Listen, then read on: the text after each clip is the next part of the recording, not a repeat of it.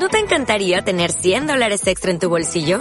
Haz que un experto bilingüe de TurboTax declare tus impuestos para el 31 de marzo y obtén 100 dólares de vuelta al instante. Porque no importa cuáles hayan sido tus logros del año pasado, TurboTax hace que cuenten. Obtén 100 dólares de vuelta y tus impuestos con 100% de precisión. Solo con Intuit TurboTax. Debes declarar para el 31 de marzo. Crédito solo aplicable al costo de la presentación federal con TurboTax Full Service. Oferta sujeta a cambios o cancelación en cualquier momento. El entierro prematuro de Edgar Allan Poe Hay ciertos temas que por su interés cautivan, aunque resulten en exceso horribles para los propósitos de la auténtica ficción. El buen escritor romántico debe evitarlo si no quiere ofender o desagradar. Sólo pueden ser tratados con propiedad cuando la gravedad y majestad de la verdad los santifican y sostienen. Nos estremecemos, por ejemplo, con la más intensa de las penas agradables al leer los relatos del paso del Bereciná, del terremoto de Lisboa, de la peste de Londres, de la matanza de San Bartolomé o de la muerte por asfixia de los ciento veintitrés prisioneros en el agujero negro de Calcuta. Pero en estos relatos lo que emociona es el hecho, la realidad, la historia como ficciones, nos parecerían sencillamente abominables. He mencionado unas pocas de las calamidades más destacadas y augustas de la historia, pero en ellas la extensión, no menos que el carácter de la calamidad, es lo que impresiona tan vivamente la imaginación. No necesito recordar al lector que, del largo y fantástico catálogo de miserias humanas, podría haber escogido muchos ejemplos individuales más llenos de sufrimiento esencial que cualquiera de esos inmensos desastres generales. La verdad desdicha, la última aflicción, en realidad es particular, no difusa. Que los horrorosos extremos de agonía los sufra el hombre individualmente y nunca el hombre en masa. Demos por eso gracias a un Dios misericordioso. Ser enterrado vivo es, sin la menor duda, la más terrorífica de las vivencias que jamás haya caído en suerte a un simple mortal. Que le ha caído en suerte con frecuencia, con mucha frecuencia, nadie en su sano juicio lo negaría. Los límites que separan la vida de la muerte son, en el mejor de los casos, borrosos e indefinidos. ¿Quién podría decir dónde termina una y dónde comienza la otra? Sabemos que hay enfermedades en las cuales acontece un cese total de todas las funciones vitales y, sin embargo, dicho cese es simplemente suspensión para darle su justo nombre. Es sólo una transitoria pausa en el incomprensible mecanismo. Transcurrido cierto período, algún invisible y misterioso principio pone en movimiento de nuevo los mágicos piñones y los maravillosos engranajes. La cuerda de plata no quedó desprendida para siempre, no quedó roto irreparablemente el vaso de oro. Pero, entre tanto, ¿dónde estuvo el alma? Sin embargo, aparte de la inevitable conclusión a priori de que tales causas deben producir tales efectos, de que la bien conocida incidencia de tales casos de muerte aparente debe llevar naturalmente en ocasiones a entierros prematuros, Aparte de esta consideración, tenemos el testimonio directo de la experiencia médica y de la ordinaria para probar que un gran número de tales entierros ha tenido lugar en realidad. Yo podría referir ahora mismo, si fuera necesario, cien ejemplos bien verificados. Uno de características muy asombrosas y cuyas circunstancias tal vez permanecen aún vivas en la memoria de algunos de mis lectores, Ocurrió no hace mucho en la vecina ciudad de Baltimore, donde causó una conmoción penosa, intensa y ampliamente extendida.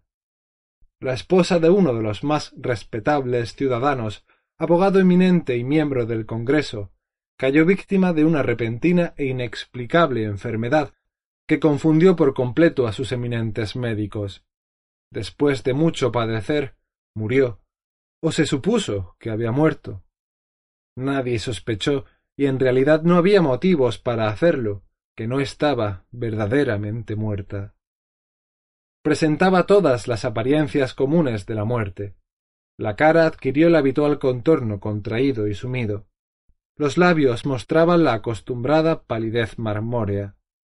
Los ojos quedaron sin brillo. No se le notaba ningún calor. Las pulsaciones cesaron. Durante tres días el cuerpo fue conservado sin enterrar y en ese tiempo adquirió una rigidez pétrea. El funeral, en suma, se apresuró a causa del rápido avance de lo que se supuso era descomposición. La dama fue depositada en la cripta familiar que durante los tres años siguientes permaneció cerrada. Al término de este plazo fue abierta para la recepción de un sarcófago, pero ¡ay! qué terrible choque aguardaba al marido cuando abrió en persona la puerta. Al balancearse hacia afuera los portones, un objeto vestido de blanco cayó rechinando en sus brazos. Era el esqueleto de su mujer, llevando la mortaja aún no convertida en polvo. Una cuidadosa investigación dejó bien a las claras que había revivido a los dos días de ser sepultada, que sus luchas dentro del ataúd habían hecho caer éste de la repisa o nicho hasta el suelo, donde quedó roto de tal forma que permitió escapar a la mujer. Apareció vacía una lámpara que por accidente se había dejado llena dentro de la tumba. Puede, no obstante, que se consumiera por evaporación. En los peldaños superiores de la escalera que descendía a la espantosa cámara había un gran trozo del ataúd, con el cual, al parecer, la mujer había intentado llamar la atención golpeando la puerta de hierro. Mientras ella se ocupaba en eso, probablemente se desmayó, o tal vez muriera de puro terror, y al caer, la mortaja se enredó en alguna pieza de hierro que se proyectaba hacia adentro, Allí quedó y así se pudrió, erguida. En el año 1810 ocurrió en Francia un caso de inhumación de un ser vivo, en circunstancias que contribuyen mucho a justificar la afirmación de que la verdad es ciertamente más extraña que la ficción. La heroína de la historia era Mademoiselle Victorine Lafourcade, una joven de ilustre familia, rica y de gran belleza. Entre sus numerosos pretendientes se encontraba Julien Bossuet, un pobre littérateur o periodista de París. Sus talentos y su amabilidad habían despertado la atención de la heredera, quien, al parecer, le amaba verdaderamente, pero el orgullo del linaje de la joven hizo por fin que tomara la decisión de rechazarlo y de casarse con Monsieur Genel, banquero y diplomático de cierto renombre. Después del matrimonio, sin embargo, este caballero descuidó a su mujer y quizá incluso la maltrató. Tras haber pasado con su marido unos años desdichados, ella murió. Por lo menos su estado se parecía tanto al de la muerte, que engañó a todos quienes la vieron. Fue enterrada, no en una cripta, sino en una tumba ordinaria, en su aldea natal. Lleno de desesperación y aún inflamado por el recuerdo de su afecto profundo, el amante viajó de la capital a la lejana provincia donde se encontraba la aldea, con el romántico propósito de desenterrar el cadáver y apoderarse de sus preciosos cabellos. Llegó a la tumba. A media noche desenterró el ataúd, lo abrió, y en el momento de separar los cabellos quedó paralizado por los amados ojos que se abrieron. En realidad, la dama fue enterrada viva. Las pulsaciones vitales no habían desaparecido del todo, y las caricias de su amante la despertaron de aquel letargo que equivocadamente había sido confundido con la muerte. Desesperado, el joven la llevó a sus habitaciones alquiladas en la aldea. Empleó ciertos poderosos remedios aconsejados por sus no escasos conocimientos médicos. En suma, ella revivió. Reconoció a su Salvador permaneció con él hasta que lenta y gradualmente recobró toda la salud. No era duro su corazón de mujer, y esta última lección de amor bastó para ablandarlo. Lo entregó a Bossuet. No volvió junto a su marido, sino que, ocultando su resurrección, huyó con su amante a América. Veinte años después, Los dos regresaron a Francia, convencidos de que el paso del tiempo había cambiado tanto la apariencia de la dama que sus amigos no podrían reconocerla. Sin embargo, se equivocaron, porque al primer encuentro, Monsieur Genel reconoció a su mujer y la reclamó. Ella rechazó la reclamación y el tribunal la apoyó, decidiendo que las extrañas circunstancias y el largo período transcurrido habían abolido consecuente y legalmente la autoridad del marido. La revista de cirugía de Leipzig, publicación de gran autoridad y mérito que algún editor americano haría bien en traducir y publicar, relata en uno de los últimos números un acontecimiento muy penoso de la misma naturaleza en cuestión. Un oficial de artillería, hombre de gigantesca estatura y salud excelente, fue derribado por un caballo indomable, y sufrió una contusión muy grave en la cabeza, que le dejó de momento inconsciente. El cráneo quedó levemente fracturado, pero no se percibió un peligro inmediato. La trepanación se hizo con éxito. Le sangraron y le aplicaron muchos otros remedios comunes. Sin embargo, cayó lentamente en un cada vez más irremediable estado de sopor, y por fin se pensó que había muerto. Hacía un tiempo caluroso, y fue enterrado, con indecorosa rapidez, en uno de los cementerios públicos. Sus funerales tuvieron lugar un jueves. Al domingo siguiente, el parque del cementerio, como de costumbre, se llenó de visitantes, y alrededor del mediodía sucedió una gran conmoción, provocada por un campesino que declaró que, cuando estaba sentado en la tumba del oficial, había sentido removerse la tierra, como si alguien estuviera luchando abajo. Al principio nadie prestó demasiada atención a las palabras del hombre, pero el evidente terror que sufría y la terca insistencia con que repetía su historia produjeron, al fin, su natural efecto en la muchedumbre. Rápidamente algunos se hicieron con palas, y la tumba, vergonzosamente superficial, quedó en pocos minutos lo bastante abierta como para dejar al descubierto la cabeza de su ocupante. Entonces estaba muerto, aparentemente, pero se le veía sentado dentro del ataúd, cuya tapa, en furiosa lucha, había levantado parcialmente. Fue llevado de inmediato al hospital más cercano, y allí se le declaró aún vivo, aunque en estado de asfixia. Después de unas horas volvió en sí, reconoció algunas personas conocidas, y mediante frases inconexas relató sus agonías en la tumba. Por lo que dijo, quedaba claro que debía de haber estado consciente durante más de una hora, mientras estaba enterrado, antes de caer en la insensibilidad. La tumba había sido llenada descuidadamente de una tierra excesivamente porosa y suelta, y así dejó entrar algo de aire. Oyó los pasos de la multitud sobre su cabeza y a su vez trató de hacerse oír. Fue el tumulto en el parque del cementerio, dijo, lo que pareció despertarlo de un profundo sueño, pero apenas despierto se dio cuenta de los espantosos horrores de su situación.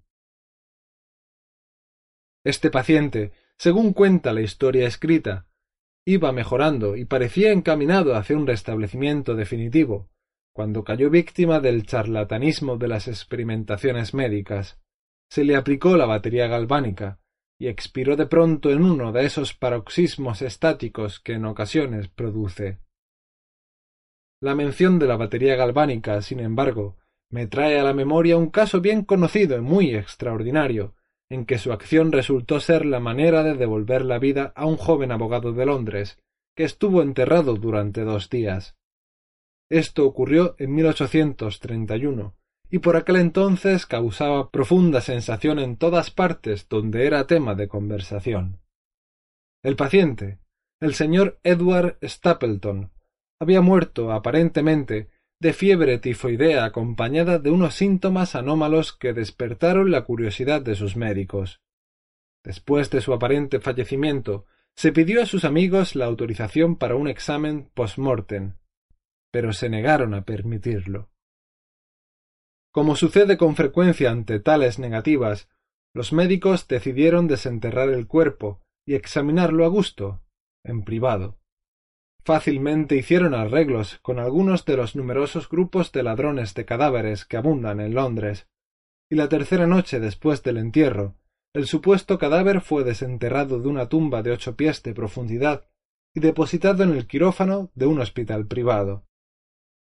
Ya se había practicado una incisión de cierta longitud en el abdomen, cuando el aspecto fresco e incorrupto del sujeto sugirió la idea de aplicar la batería.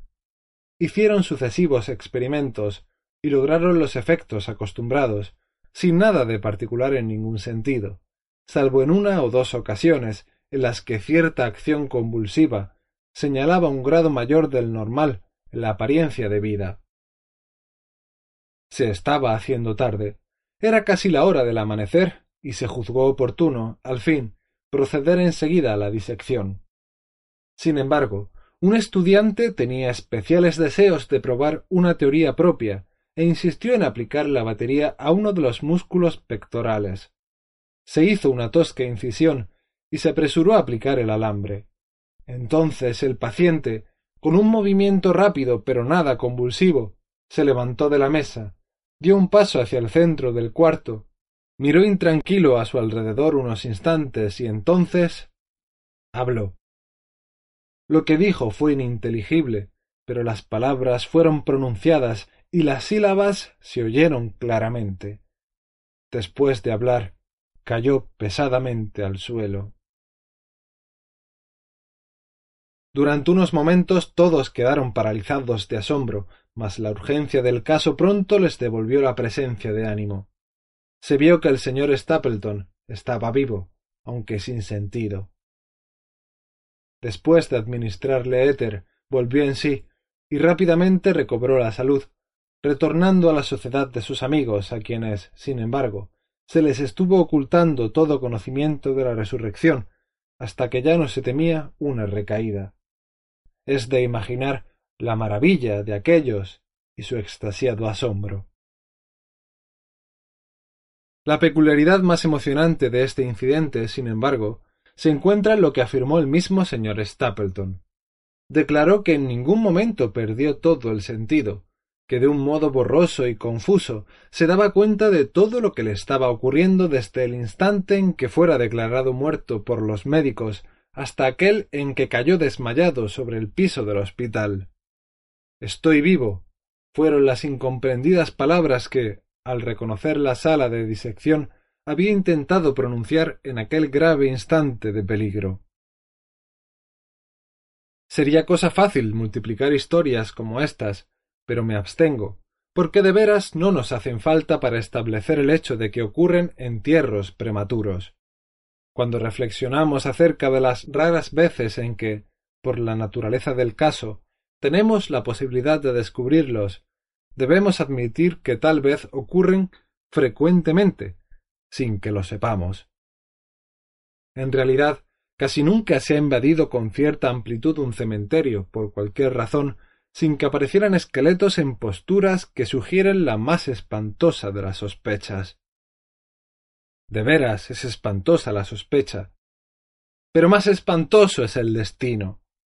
Puede afirmarse sin vacilar que ningún suceso resulta tan terriblemente cierto para inspirar la más extrema de las angustias físicas y mentales que el enterramiento antes de la muerte.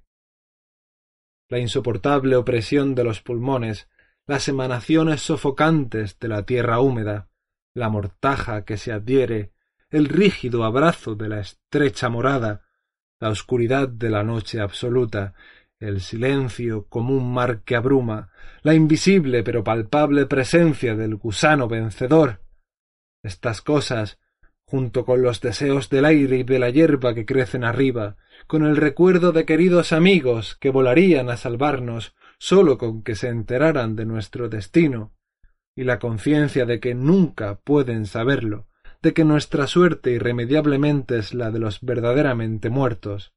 Estas consideraciones, digo, llevan el corazón aún palpitante a un grado de pasmoso e insoportable horror, ante el cual la imaginación más audaz retrocede. No conocemos nada tan angustioso en la tierra, no podemos ni soñar con nada tan horrible en los dominios del más remoto infierno. Y por eso todos los relatos sobre el asunto en cuestión despiertan un interés profundo, interés que, sin embargo, gracias a la temerosa reverencia hacia el propio tema, depende justa y específicamente de nuestra creencia en la verdad del asunto narrado. Lo que voy a contar ahora es algo que corresponde a mi propio conocimiento, a mi propia, personal y verídica experiencia. Durante varios años había yo sufrido de ataques de ese raro trastorno que los médicos han decidido llamar catalepsia, a falta de un nombre que mejor lo defina. Aunque tanto las causas inmediatas como las predisposiciones e incluso la diagnosis misma de esta enfermedad siguen siendo misteriosas, su carácter evidente y manifiesto es bien conocido. Las variaciones parecen serlo, principalmente, de grado. A veces, el paciente se queda un solo día o incluso un periodo más breve en una especie de exagerado letargo. Está inconsciente y externamente inmóvil, pero las pulsaciones del corazón aún se perciben débilmente. Quedan unos indicios de calor. Una leve coloración persiste en el centro de las mejillas y, al aplicar un espejo a los labios, podemos detectar una torpe, desigual y vacilante acción de los pulmones. Otras veces el trance dura semanas y aun meses, mientras el examen más cuidadoso y las pruebas médicas más rigurosas no logran establecer ninguna diferencia material entre el estado de la víctima y lo que concebimos como muerte absoluta. Por regla general, lo salvan del entierro sus amigos, que saben que sufría anteriormente de catalepsia y que alimentan la consiguiente sospecha, corroborada sobre todo por la ausencia de la corrupción. El progreso de la enfermedad es, por fortuna, gradual. Las primeras manifestaciones, aunque marcadas, son inequívocas. Los ataques son cada vez más característicos y cada uno dura más que el anterior. En ello reside la mayor seguridad de cara a evitar la inhumación. El desdichado, cuyo primer ataque tuviera la gravedad con que en ocasiones se presenta, sería casi inevitablemente llevado vivo a la tumba. Mi propio caso no difería en ningún detalle importante de los mencionados en los textos médicos. A veces, sin ninguna causa aparente, me hundía poco a poco en un estado de semisíncope o casi desmayo, y en ese estado, sin dolor, sin capacidad de moverme o realmente de pensar, pero con una borrosa y letárgica conciencia de la vida y de la presencia de los que rodeaban mi cama, duraba hasta que la crisis de la enfermedad me devolvía, súbitamente, al perfecto conocimiento. Otras veces el ataque era rápido, impetuoso, me sentía enfermo, aterido, con escalofríos y mareos, y así caía postrado enseguida.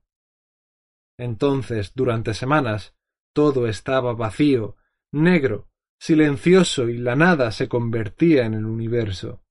La total aniquilación no podía ser mayor. De estos últimos ataques despertaba, sin embargo, lenta y gradualmente, en contra de lo repentino del acceso así como el día amanece para el mendigo que vaga por las calles en la larga y desolada noche de invierno, sin amigos y sin casa, así tan lenta, tan cansada, tan alegre volvía a mí la luz del alma. Pero aparte de esta tendencia a caer en trance, mi salud general parecía buena, y no podía percibir que le afectara en absoluto esa sola enfermedad, a no ser que en efecto una peculiaridad de mi sueño normal pudiera considerarse como provocada por ella. Al despertarme nunca podía recobrar enseguida el uso completo de mis facultades, y permanecía siempre durante largo rato en un estado de azoramiento y perplejidad, ya que las facultades mentales en general y la memoria en especial se encontraban en absoluta suspensión.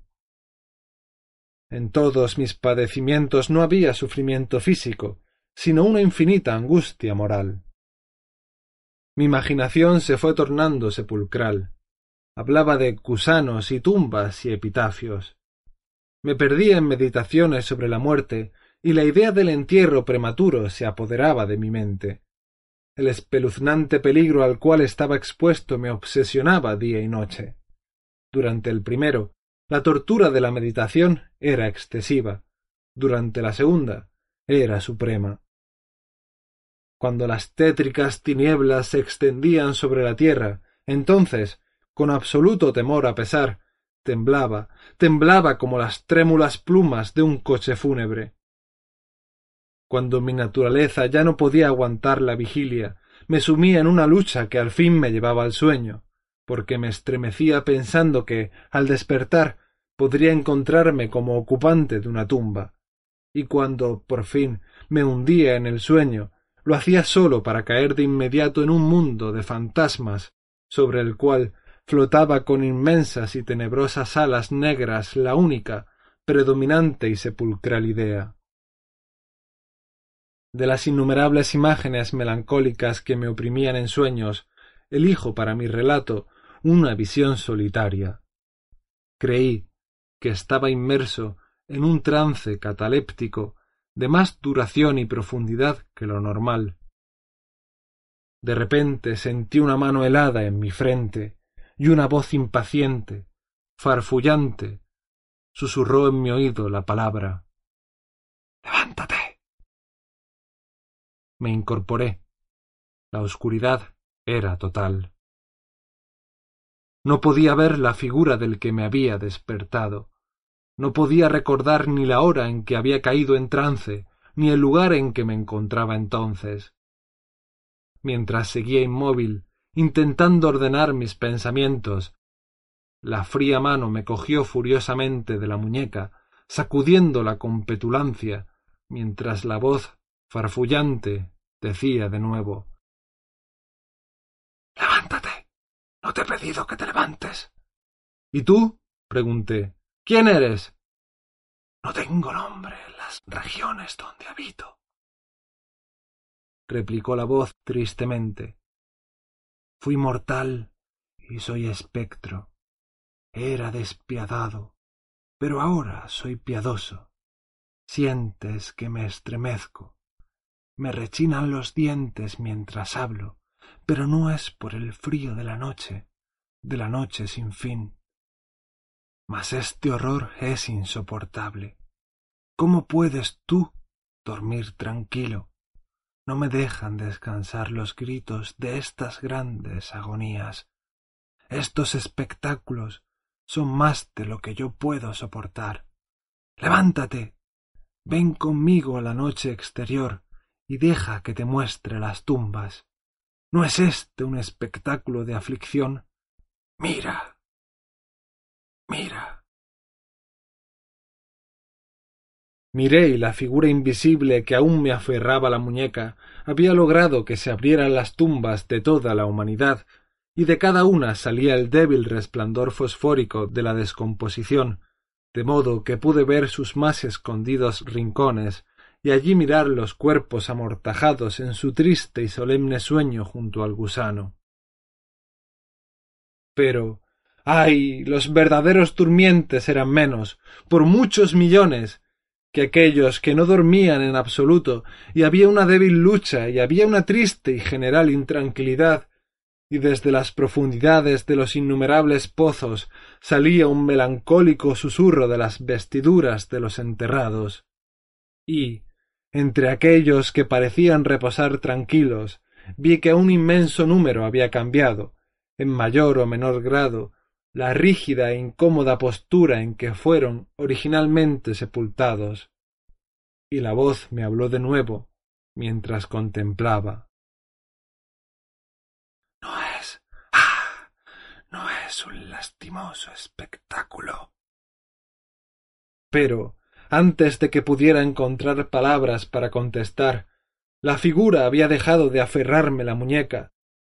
Las luces fosfóricas se extinguieron y las tumbas se cerraron con una repentina violencia, mientras de ellas brotaba un tumulto de gritos desesperados, diciendo otra vez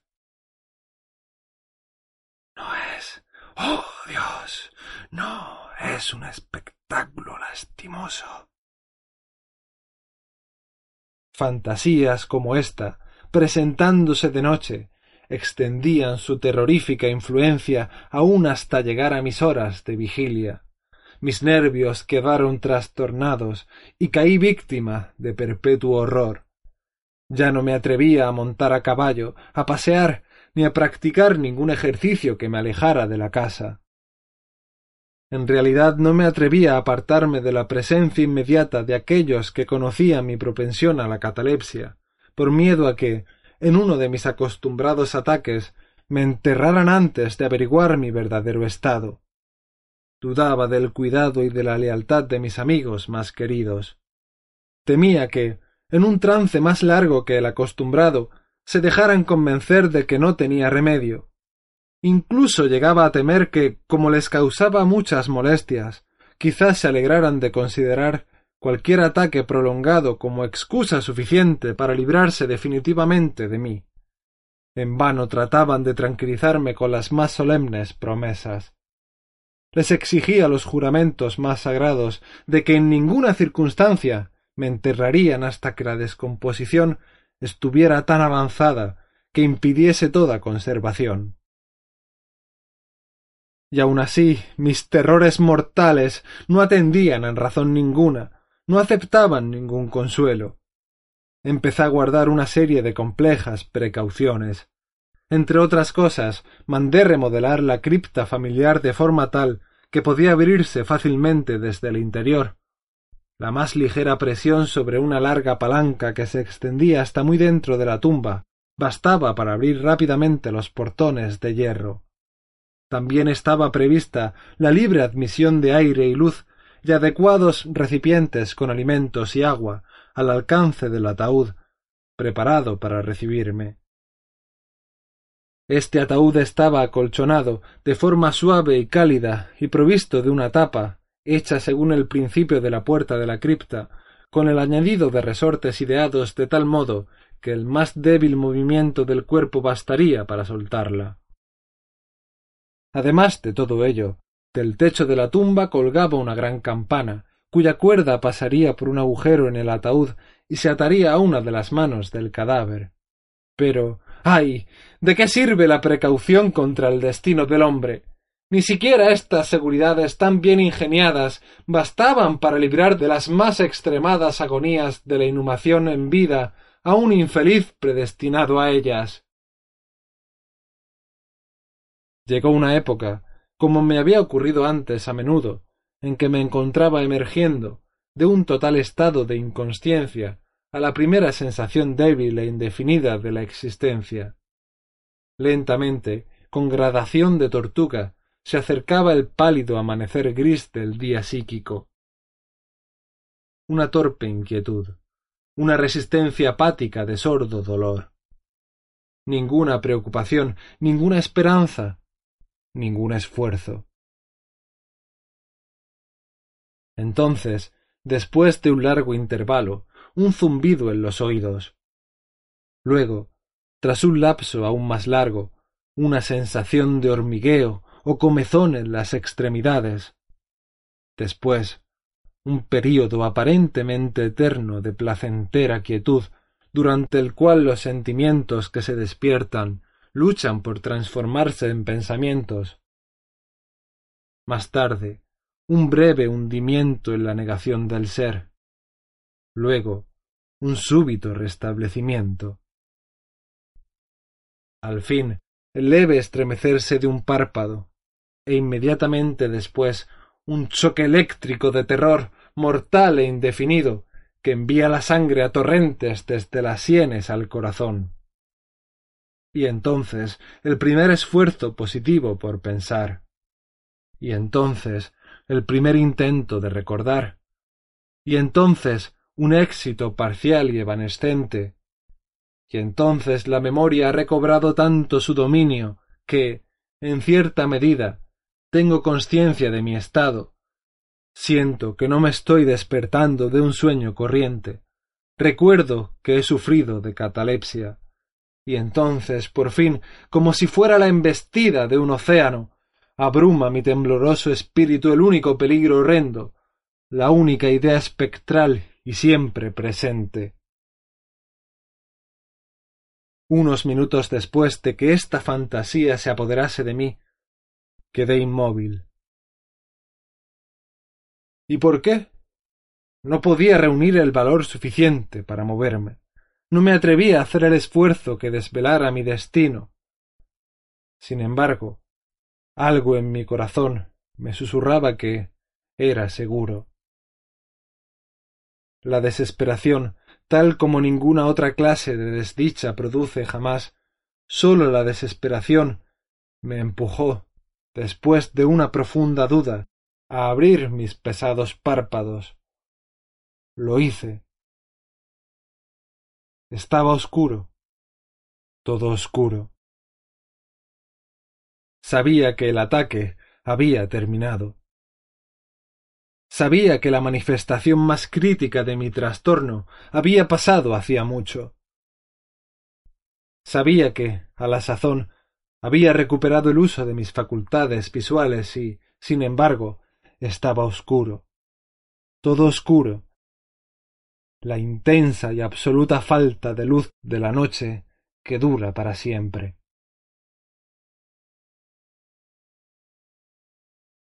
Intenté gritar, y mis labios y mi lengua reseca se juntaban convulsivamente, pero ninguna voz salió de los cavernosos pulmones que, oprimidos como por el peso de una montaña, jadeaban y palpitaban con el corazón a cada laboriosa y difícil inspiración. El movimiento de las mandíbulas en el esfuerzo por gritar me demostró que estaban atadas como se les hace a los muertos.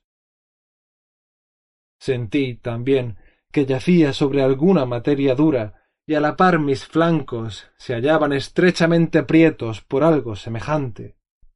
Hasta entonces no me había atrevido a mover ningún miembro, pero al fin levanté con violencia mis brazos, que estaban rígidos, con las muñecas cruzadas. Chocaron contra madera sólida, que se extendía sobre mi cuerpo a una distancia de sólo seis pulgadas de mi cara ya no dudaba de que reposaba al fin dentro de un ataúd. Y entonces, en medio de todas mis infinitas desdichas, vino dulcemente el querubín de la esperanza, porque pensé en mis precauciones. Me retorcí e hice espasmódicos esfuerzos para abrir la tapa. No se movía. Me toqué las muñecas buscando la cuerda de la campana, no la encontré. Y entonces mi consuelo huyó para siempre, y una desesperación aún más inflexible reinaba triunfante, porque no pude evitar percatarme de la ausencia de las almohadillas que yo había preparado tan cuidadosamente, y entonces también llegó de pronto a mi nariz el fuerte y especial olor de la tierra húmeda. La conclusión era irresistible. No estaba en la cripta. Había caído en trance cuando me encontraba lejos de casa, entre forasteros, cuándo o cómo no podía recordarlo, y me habían enterrado como a un perro, metido en algún ataúd corriente cerrado con clavos y arrojado a lo profundo, a lo profundo y para siempre, de alguna tumba ordinaria y anónima. mientras esta horrible convicción se abría paso con fuerza hasta lo más íntimo de mi alma, otra vez luché por gritar, y este segundo intento tuvo éxito. Un largo, salvaje y continuo grito o alarido de agonía resonó por los reinos de la noche subterránea. Oye. Oye. ¿Qué es eso? dijo una áspera voz en respuesta. ¿Qué diablos pasa ahora? dijo un segundo. Fuera de ahí. dijo un tercero. ¿Por qué aúlla de esa forma, como un gato montés? dijo un cuarto. Y entonces unos individuos de aspecto muy rudo me cogieron y me sacudieron sin ceremonia durante varios minutos. No es que me despertaran del sueño, porque ya estaba completamente despierto cuando grité, pero me devolvieron la plena posesión de mi memoria.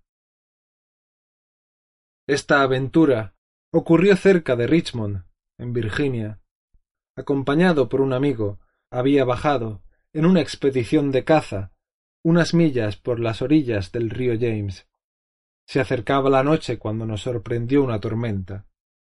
El camarote de una pequeña chalupa anclada en la corriente y cargada de mantillo nos había ofrecido el único refugio asequible. Nos contentamos como pudimos y pasamos la noche a bordo. Yo dormí en una de las dos únicas literas, y no hace falta describir las literas de una chalupa de sesenta o setenta toneladas. La que yo ocupaba no tenía ropa de cama de ningún género. Su anchura mayor medía dieciocho pulgadas. La distancia entre el fondo y la cubierta era, justamente, la misma. Me había resultado dificilísimo introducirme en ella. Sin embargo, dormí profundamente, y toda mi visión, porque no fue ni sueño ni pesadilla, surgió naturalmente de las circunstancias de mi postura, de la propensión habitual de mis pensamientos y de la dificultad que ya he mencionado de concentrar mis sentidos, sobre todo de recobrar la memoria durante un largo rato después de despertarme.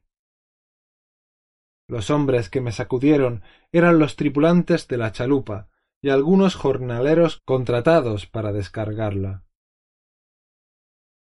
De la misma carga procedía el olor a tierra. La venda alrededor de las mandíbulas era el pañuelo de seda que me había atado en la cabeza, a falta de gorro de dormir. Las torturas que soporté, sin embargo, fueron indudablemente iguales en aquel momento a las de la verdadera sepultura. Eran terriblemente, eran increíblemente espantosas. Pero del mal procedió un bien, porque su mismo exceso provocó en mi espíritu una revulsión inevitable. Mi alma adquirió temple, adquirió serenidad. Salía al campo. Hacía ejercicio vigoroso. Respiraba el aire libre del cielo. Pensé en más cosas que en la muerte. Abandoné mis textos médicos. Quemé el libro de Buchan. No leí más pensamientos nocturnos, ni rimbombancias sobre cementerios, ni cuentos de miedo como el presente. En resumen, me convertí en un hombre nuevo y viví una vida de hombre. Desde aquella noche memorable, descarté para siempre mis aprehensiones sepulcrales y con ellas se desvanecieron los trastornos catalépticos, de los cuales quizá fueron menos la consecuencia que la causa. Hay momentos en que, aun para el sereno ojo de la razón, el mundo de nuestra triste humanidad puede asumir la apariencia del infierno, pero la imaginación del hombre no es caratis para explorar con impunidad todas sus cavernas. ¡Ay! La torva legión de los terrores sepulcrales no puede considerarse como completamente imaginaria, pero igual que los demonios en cuya compañía Afrasiab hizo su viaje por el Oxus, deben dormir o nos devorarán. Debemos permitirles dormir o pereceremos.